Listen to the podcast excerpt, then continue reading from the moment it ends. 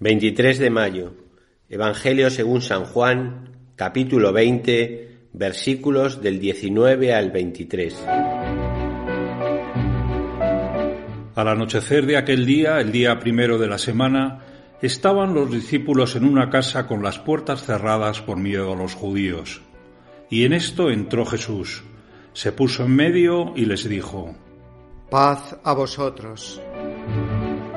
Y diciendo esto les enseñó las manos y el costado. Y los discípulos se llenaron de alegría al ver al Señor.